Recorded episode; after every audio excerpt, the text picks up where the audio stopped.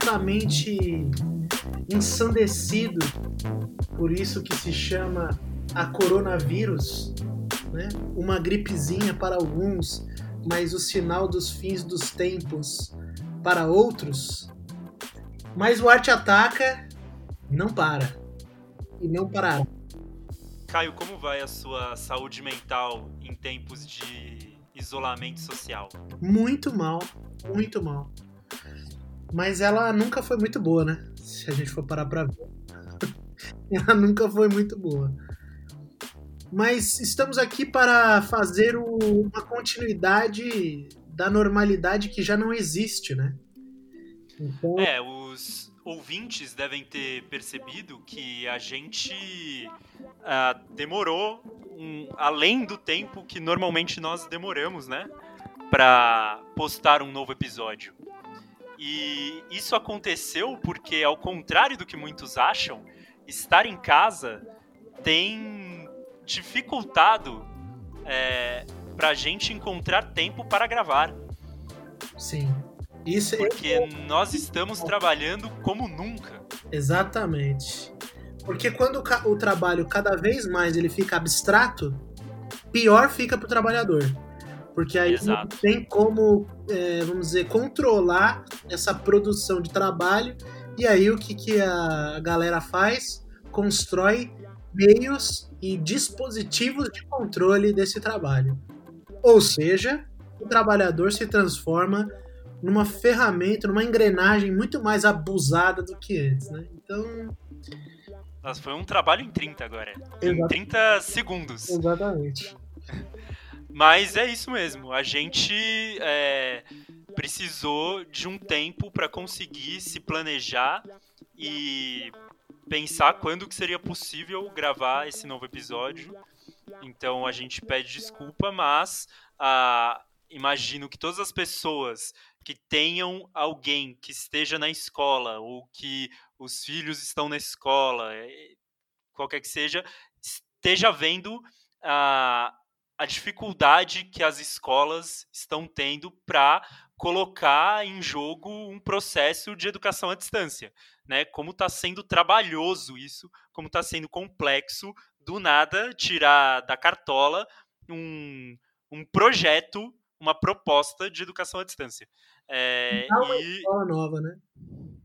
Oi? Inventar uma coisa nova. Exatamente. É, outra coisa, como vocês puderam perceber, eu agora não ouvi direito Caio. E isso é porque nós estamos, obviamente, em lugares diferentes. É o primeiro Arte Ataca que é gravado ah, por via digital, virtual, Distante.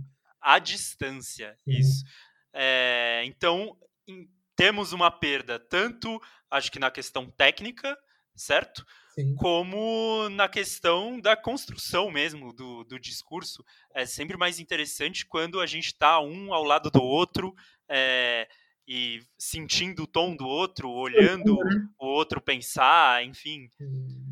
Segurando na mão do outro. Exatamente, isso é muito importante. Ainda mais quando a gente discorda, né? Tem aquela coisa de discordar, mas se amar ao mesmo tempo, né? É isso. Uh, bom, sem mais delongas, uh, porque esse episódio não deve ter muito mais que 30 minutos, a gente vai para o terceiro e último episódio da série O que é pós-modernidade. E então, nesse episódio, nós vamos retomar um pouco os conceitos dos dois primeiros e uh, entrar em algumas ideias novas sobre o que é pós-modernidade, tentar mostrar onde a gente enxerga isso na cultura, nas artes e, se sobrar um tempinho, falar também uh, como a gente se posiciona é, pessoalmente mesmo em relação a isso. Caio, você tem mais alguma coisa a dizer ou eu posso tocar o sino?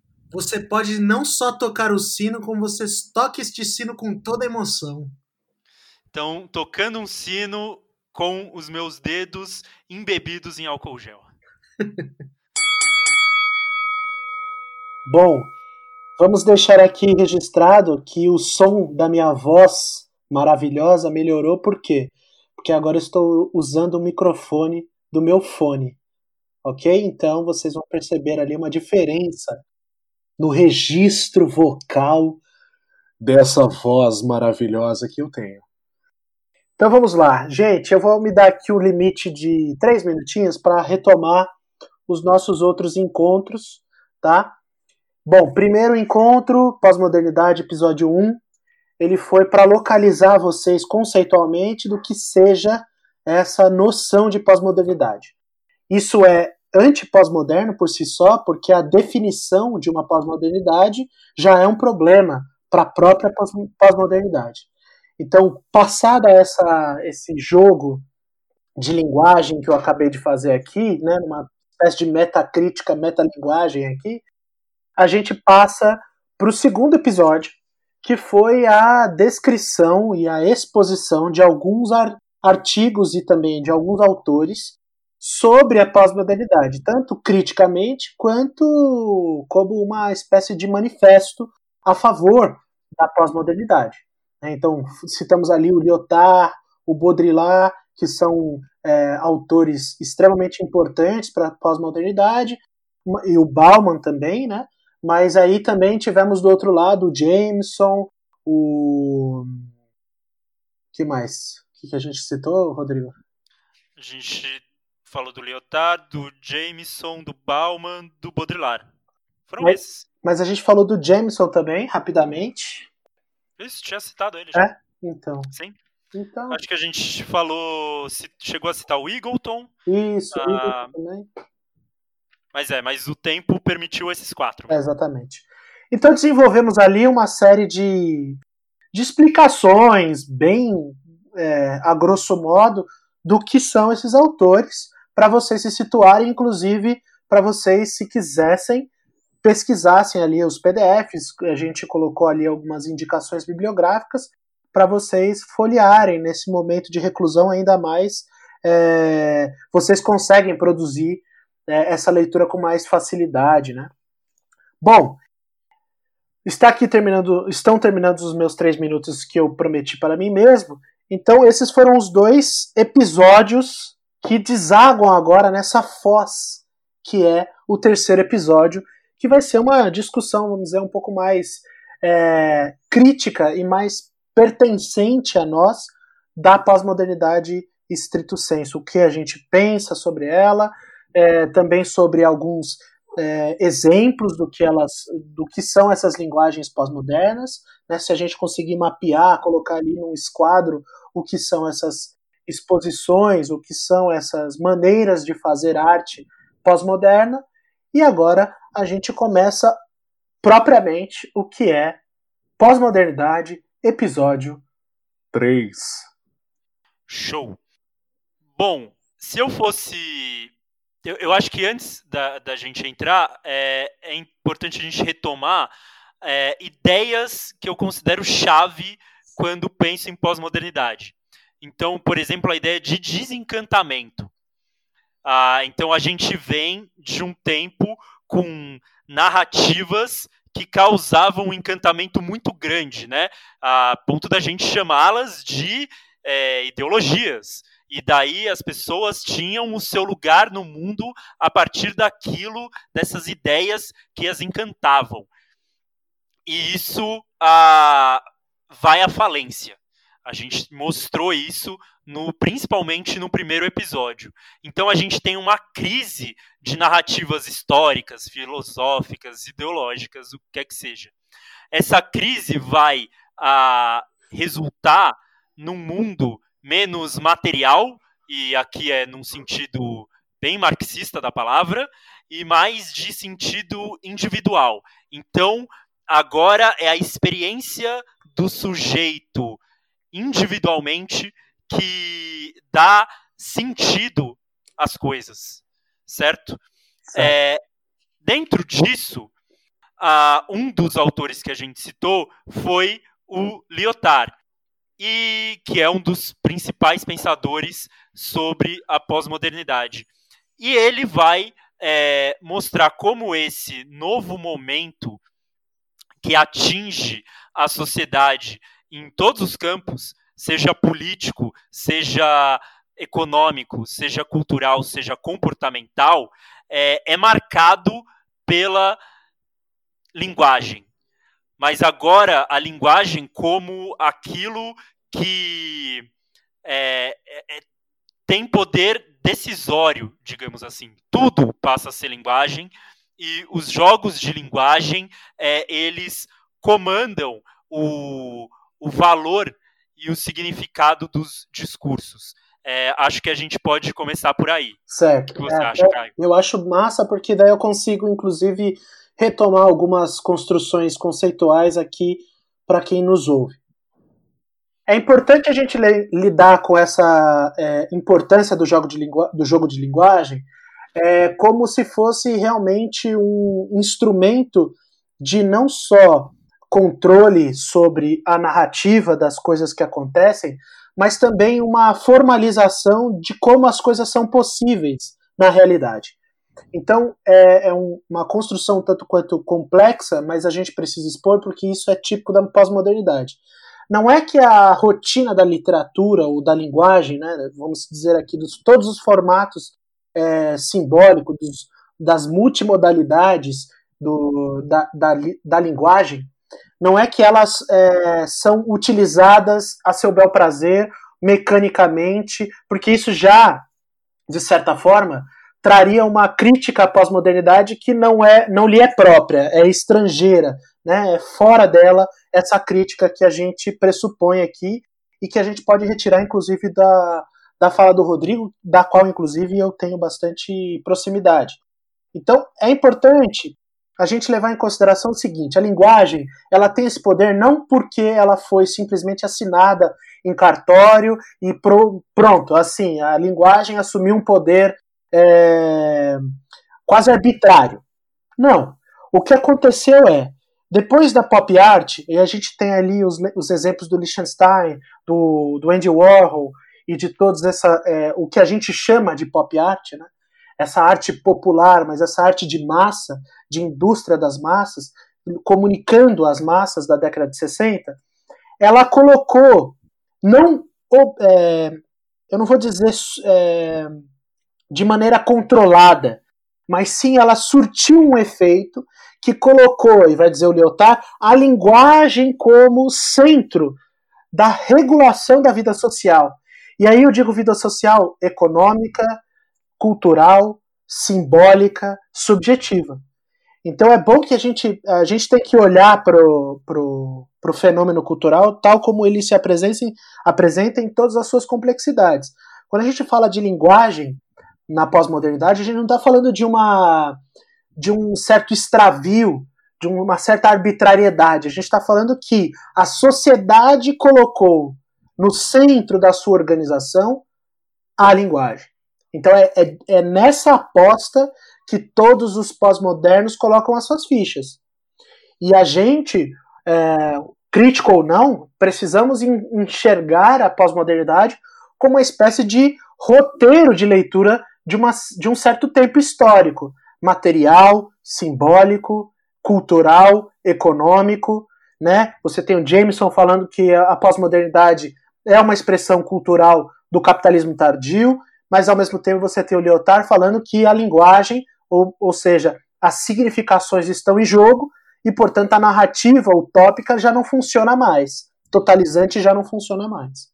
Então é bom a gente gastar esses minutinhos para falar sobre isso, porque ele reinsere com seriedade, e a nossa tarefa aqui nesse podcast é isso, né? Trazer um certo, é, uma certa seriedade ao assunto? Um certo rigor acadêmico, de leitura, de repertório, para que você que está ouvindo saiba muito bem se localizar nesse debate. Então, nós estamos falando ali, eu vou citar alguns exemplos, né, eu vou começar a falar sobre isso, Rodrigo. É, Rodrigo, se você quiser me interromper, você, você sinaliza, tá? Então, nós temos aqui um cenário na década de 60, 70, que coloca em xeque é, as narrativas totalizantes, que são típicas da primeira, dos primeiros 10, é, 20 anos do século XX, e eles não conseguem mais se reorientar Né? Eles não conseguem mais orientar uma sociedade que está cindida no campo é, da propaganda e da cultura por conta da Guerra Fria, né? porque todas as guerras são discursivas. O Raymond Aron vai falar justamente sobre a Guerra Fria nesses aspectos, falando que a Guerra Fria só não é quente, ou portanto não é explosiva, como fora a guerra que, que acabou no campo de concentração e nas duas bombas atômicas de Hiroshima e Nagasaki, porque é, se isso acontecesse, o mundo acabaria. Então, quando o Aaron coloca que a guerra é fria, é porque ela não pode ser batalhada, não pode ser feita no campo de guerra, no campo de batalha. É lógico, e aí toda a filosofia decolonial vai é, contradizer o eurocêntrico Raymond Aron, falando que a morte existiu e ainda existe em toda a periferia do capitalismo. Mas quando a gente fala aqui sobre uma guerra simbólica, cultural, a gente está falando de centros, né? Centros do capital. Seja a democracia capitalista, né? E essa democracia com todas as aspas que vocês possam enxergar, e o socialismo real da União Soviética. Então é uma guerra cultural, tanto é que se gasta muito mais na investigação é, e na pesquisa de é, recursos tecnológicos para orbitar a Terra do que realmente interferir na realidade da fome ou na realidade da desigualdade social dos, é, dos países que ali estão.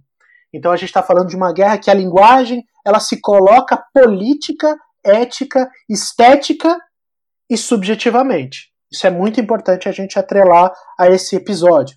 Né? Bom, feito esse, esse percurso a, até aqui, nós temos uma função ou um objetivo desse, desse episódio. Né? Nesse episódio, a gente tem a intenção de tratar de exemplos, inclusive sobre as categorias que citou o Rodrigo no início do nosso episódio, falando que são categorias que nos fazem determinar o que seja pós-modernidade. E a minha provocação né, é, é justamente de que a pós-modernidade ela é, evita caber em categorias, justamente porque essas categorias são, pasmem, linguagem e por serem linguagem, também fazem uso é, de forças, inclusive de forças políticas, éticas, é, econômicas específicas. E aí a redutibilidade, né, a noção de reduzir a experiência do sujeito individual como uma espécie de saída para a arte. Por quê? Quando a gente fala sobre uma espécie de pluralidade, perdão, de pluralidade de experiências, de experiências subjetivas específicas, de, seja do artista, seja do, uh, da obra de arte, né, produzida ali, nós estamos falando de um período que vincula muito mais, e aí eu estou citando Mário Pedrosa, não estou falando de, de mim, mas eu estou falando de um intelectual brasileiro que pensou esse período, que a arte estava muito mais atrelada a uma atitude e a uma maneira de viver é, do artista do que de fato da, é, do discurso, da linguagem própria da sua obra. Isso é, reorienta toda a produção artística, seja aqueles que reclamam uma tradição modernista, sejam aqueles que reclamam uma, uma não tradição pós-moderna. Isso é muito importante que o ouvinte tenha na cabeça depois desses dois episódios que a gente já tratou. Quando a gente fala sobre pós-modernidade, a gente está falando de um período histórico que a revelia daqueles que acreditam ou não nele, né, nessa, nesse período pós-moderno, eles estão imersos. Né? É, inclusive, quando a gente estava conversando, né, Rod, eu queria até que você comentasse, a gente falou sobre como a gente lida com essa tradição pós-moderna, né? Como a gente obrigatoriamente tem de lidar com uma tradição e a gente coloca essa tradição entre todas as aspas de novo, né? Porque falar de tradição pós-moderna é um problema conceitual, é um, é um problema de definição, uma contradição. É uma contradição. É. Então a gente lida com essas, é, vamos dizer, esses impulsos determinadores, esses impulsos de definição, e a pós-modernidade é avessa a isso, né? Porque ela vai colocar uma espécie de dinamite nessa ponte que liga o efeito à sua, é, à sua explicação de é, linguagem. Né? na sua explicação a partir da linguagem. Então, quando a gente fala de pós-modernidade aqui, e aí eu vou deixar você falar, Rod, é estamos falando de uma linguagem que tem um poder que não é arbitrário, ele é um diagnóstico né, para os artistas. Então você tem o William Klein fazendo um vídeo em 68, por exemplo, isso vai estar lá no nosso, na nossa descrição, fazendo um vídeo sobre a, as manifestações de 68, e ao mesmo tempo esse William Klein ele é o responsável por uma reorientação da mídia de massa da década de 60 para adiante. Então, essa confluência entre capitalismo tardio, e tardio aqui não quer dizer que ele é atrasado, retardatário, como vai dizer o professor Guilherme Wisnik, é, mas é que ele está ali em alta atividade, ele está em alta produtividade. É nesse aspecto que a gente fala de capitalismo tardio. Mas ao mesmo tempo que é um capitalismo tardio é, produtivo e fagocidador de experiências subjetivas, é, vamos dizer, de certa forma autênticas, ele é também o garantidor de certas experiências. Porque o cinema não seria o que ele é hoje sem o avanço técnico-científico do capitalismo, as artes plásticas assim não seriam, as artes é, discursivas, né? A gente pode falar da propaganda, mas ao mesmo tempo a gente tem que falar sobre o design gráfico, sobre o design gráfico que remonta é, à tradição formalista russa. Então, é esse, essa capacidade maleável da pós-modernidade é central para entender o que seja um período pós-moderno, né? Que a gente pode, eu acho que é reduzir né, a imagem do Bauman falando que é um tempo líquido, mas mais do que isso, é um tempo que se adapta não por pelo seu caráter é, liquefeito, mas sim porque ele transforma o seu entorno por uma espécie de, de contato que ele tem com essas superfícies novas que estão surgindo. Então, o que o Bauman chama de um tempo intrinsecamente líquido, e já fazendo uma crítica é, ao Bauman nesse sentido, é muito mais uma espécie de cultura e uma espécie de maneira de ser é, que se inaugura na década de 60, né, que vamos dizer aparece com mais clareza na década de 60, que vai ali diluindo as suas, uh, os seus limites, vai ultrapassando os seus limites de tal forma que vai ocupando esse espaço e colocando, portanto, a linguagem como um dado, como um fato histórico e não mais como uma arbitrariedade, como muitos críticos modernos fazem a pós-modernidade, como se fosse uma espécie de é, confabulação, de aglomeração arbitrária das pessoas que querem que a linguagem seja central. Não. Materialmente, a linguagem se colocou como centro da vida social, certo? E a linguagem em todos os seus aspectos, seja a imagem espetacular, como vai dizer o Guy Debord, seja a, a, o próprio capital financeiro, que não precisa mais é, de um certo trabalho como a gente conhecia no século XIX e século XVIII. Eu acho que eu falei bastante, né, Rodrigo? Você pode. Não, então agora a gente pode entrar na. Em que arte é essa que esse sujeito pós-moderno, ah, hiperindividualista e um tanto desumanizado, é, que tipo de arte ele cria? Uhum. Então acho que a gente pode agora pensar quais são é, você explicou da dificuldade que a pós-modernidade coloca de ser encaixada é, em categorias, mas existem alguns pontos que são marcantes e alguns padrões que a gente consegue enxergar e que acabam formando aquilo que a gente chama de pós-moderno. Então, acho que agora a gente pode é, citar e trazer à superfície esse tipo de arte, certo? Sim. É, então, o Arthur Danto, grande escritor e que ah, responsável por é, grandes livros, é, quase que enciclopédias sobre períodos da arte, né? Ele faz uma diferença entre arte pós-moderna e arte contemporânea, que tende a ter essa confusão, né? De como se ambas fossem a mesma coisa. Uhum. E não são necessariamente. E para demonstrar essa diferença, ele vai dizer que a arte é, pós-moderna é a demonstração de que a jornada passa para fazer aquela obra de arte, ou seja, o processo de desenvolvimento da obra passa a ser tão importante quanto a própria obra. E eu acho que isso tem tudo a ver com o que a gente falou até agora e com a fala do Caio e de como a linguagem passa a ser central.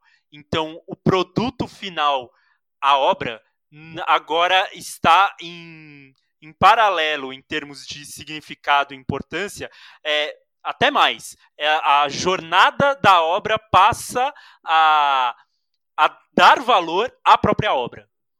Né? Então, quantas coisas a gente não vê em museus, ou filmes que a gente assiste, ou obras que num primeiro momento parecem para a gente inócuas, e daí quando a gente entra em contato com a história que envolve aquela obra, com a jornada que envolve aquela obra, ela passa agora sim a ter sentido. Sim. Isso extremamente marcante disso que a gente está chamando de pós-modernidade. É. é. Uma coisa que eu queria remarcar no que você falou, Rodrigo, é que esse processo de feitura da obra não é necessariamente, e aí é, é uma diferença importante a gente remarcar, é, não é necessariamente a, a, a, dificuldade de execução dessa obra de arte.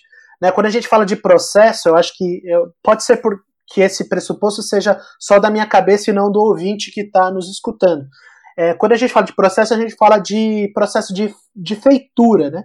Dessa questão artesanal. Quando a gente imagina, por exemplo, um quadro do Botticelli, um quadro do, do Rafael, do Michelangelo, seja qual for a tartaruga ninja aí que a gente tá, esteja falando, é, ele traz uma noção de processo que é o processo artesanal, né? E artesanal ali no sentido mais forte do termo, que é o fazer, né? O, o saber fazer, né? O know, o know-how, o savoir-faire, né, da, em outras línguas, é aí que a gente fala dessa nomenclatura. Né? O fazer ele tem muita importância, inclusive na época lá do Renascimento. Quando o Rodrigo fala de processo aqui, gente, ele não está falando de um processo de feitura pura e simples, mas o processo de justificação da narrativa dessa obra. Então é como eu consigo por exemplo, pegar uma, uma camiseta, por exemplo, eu pego uma camiseta e coloco isso no museu.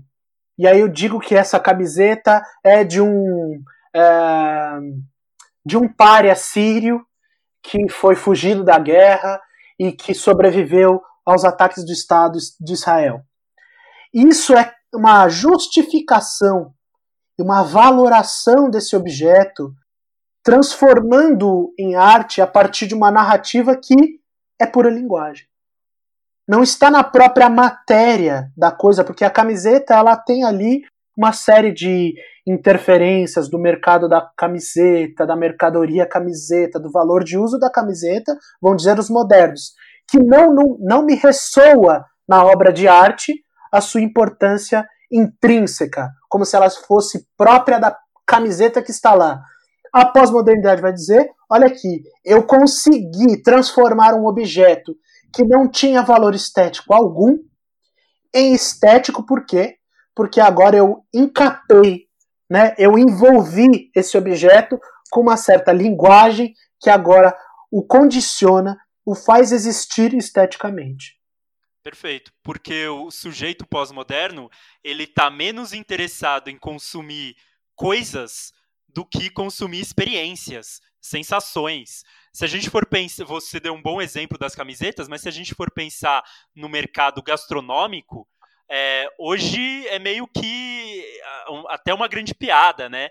De que, como restaurantes e bares não se preocupam apenas com o que oferecem aos consumidores, a quem vai lá, o que eles colocam no prato, uhum. mas sim com a experiência total, desde a chegada do sujeito até a hora que ele vai embora. É, o farm é... to table, né? Aquela coisa, ah, veio de pequenos produtores é, lá do interior paulistano ou do interior é, do Maranhão, e isso já traz um valor anterior à experiência de comer o prato.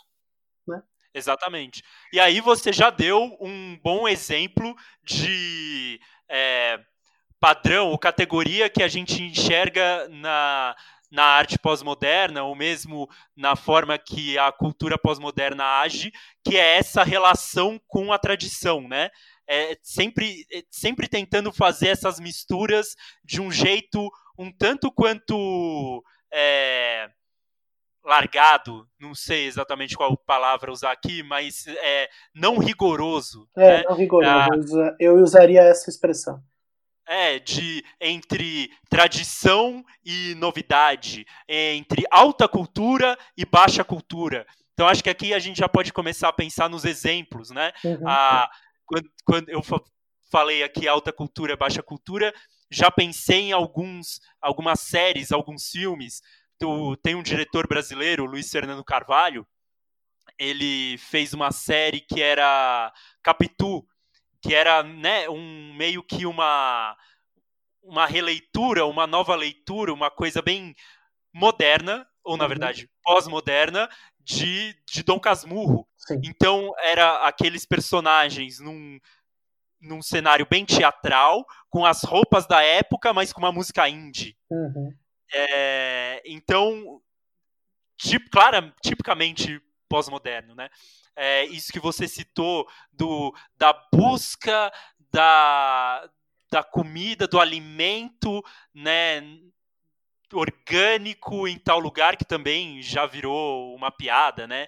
De a, as coisas ganhando o selo de autêntico, de é, o, o, que pode ser, e sendo retiradas dos seus verdadeiros lugares e sendo colocadas é, em, sei lá, mesas e pratos que custam uh, mais de 100 reais. Sim. É, eu acho importante a gente lidar com o fato de que é, a pós-modernidade, é o período pós-moderno, né, contemporâneo, é, como o Danto que o, o Rodrigo trouxe, ele é expansivo para todos os lados, seja para aqueles que são a favor da pós-modernidade, quanto para aqueles que são contra. Então há muita ferramenta, há muito objeto de análise que serve para os dois. Né? Então, quando a gente pensa, por exemplo, é, usando ainda a questão do, do, da experiência gastronômica que trouxe o Rodrigo, quando a gente fala sobre uma experiência, vamos dizer, autêntica, a própria noção de autenticidade é uma, uma noção moderna, né? A autenticidade é uma noção moderna. Ao mesmo tempo, ela está sendo realocada para uma situação pós-moderna. Então é essa essa maleabilidade que a pós-modernidade traz que é própria dela, né? É uma maleabilidade do que eu posso a partir de interferências linguísticas e linguísticas aqui entendam narrativas, né? A partir de uma, o uso da linguagem eu posso reavaliar experiências, né? Seja inclusive tal como nos apresentou o, o, o Dada é, Duchamp fazendo bigode na Mona Lisa, isso vai sendo replicado ad infinitum na pós-modernidade. Uma espécie e de. significado, né? Exatamente. E, e, assim, é, o próprio. Isso é interessante, né? Porque eu lembro de um texto que eu li do Duchamp que ele fala o ready-made, o happening, ele acaba no, no segundo seguinte em que ele pode ser reproduzível porque ele é uma experiência local, instantânea, que já entra no nexo da mercadoria, do capitalismo tardio, automaticamente. E isso ele escreveu lá na década de 20, 30. Então a gente está falando de, de, uma certa previsão aí do autor que está dando exemplos do que é pós-modernidade. Aí eu posso chamar aqui outros exemplos, como Jeff Koons, com seus, é, com seus balões ali, é, com as suas esculturas de balão é, dentro do museu. O Damien Hirst, que vai fazer é, aqueles animais em né, a cabra, o bode, que inclusive foi a, é, a figura do, do episódio 2. O Jeff Koons foi a figura do episódio 1. Então essas são as ferramentas a partir das quais a gente consegue entender isso que é pós-modernidade. Temos 20 segundos. Vamos fazer é. um combinado com o ouvinte e, e, um pouquinho além dos 30. É, Caio, o que, que você acha? Eu só queria citar algumas categorias aqui, rapidamente, para a gente ter um desenho disso que a gente traçou como um, uma estética pós-moderna. Coisas que a gente normalmente encontra. Ah, e daí, se você quiser me ajudar, pode até citar exemplos uhum. dentro é, dessas categorias.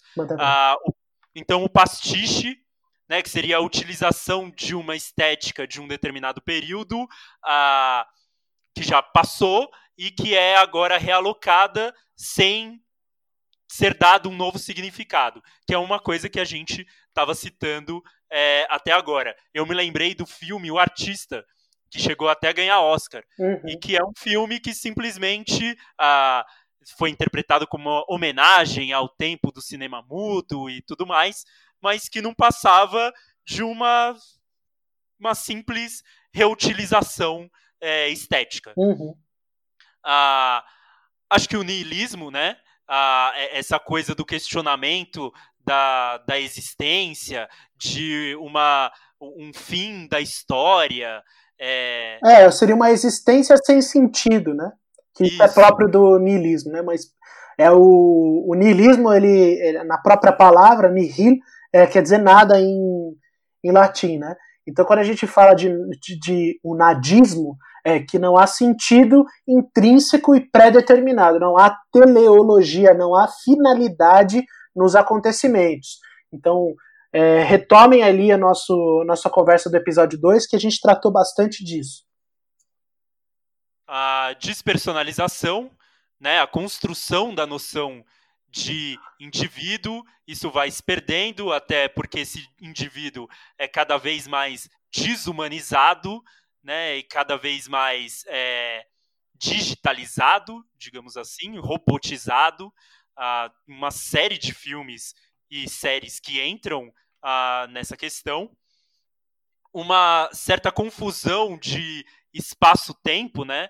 uma percepção um tanto quanto fragmentada da, da realidade, e isso acho que é muito claro na, na arquitetura com coisas que são colocadas fora de seu contexto histórico, por exemplo. Uhum.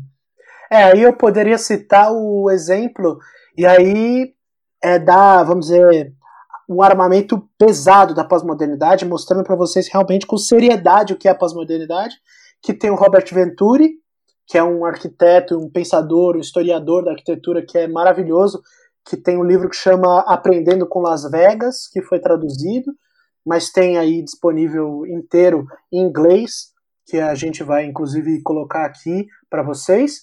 É, e também o Charles Jenkins, que é um dos grandes historiadores da pós-modernidade, que vai falar sobre a superação do paradigma da forma-função, né, que a arquitetura tanto atrelou à produção moderna.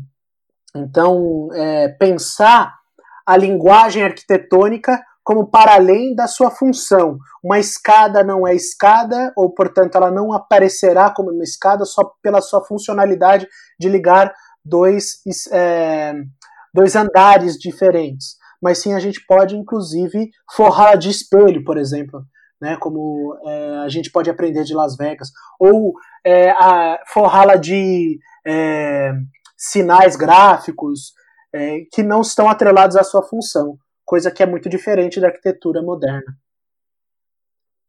Ah, temos ainda a hiperrealidade, né, a primazia da imagem.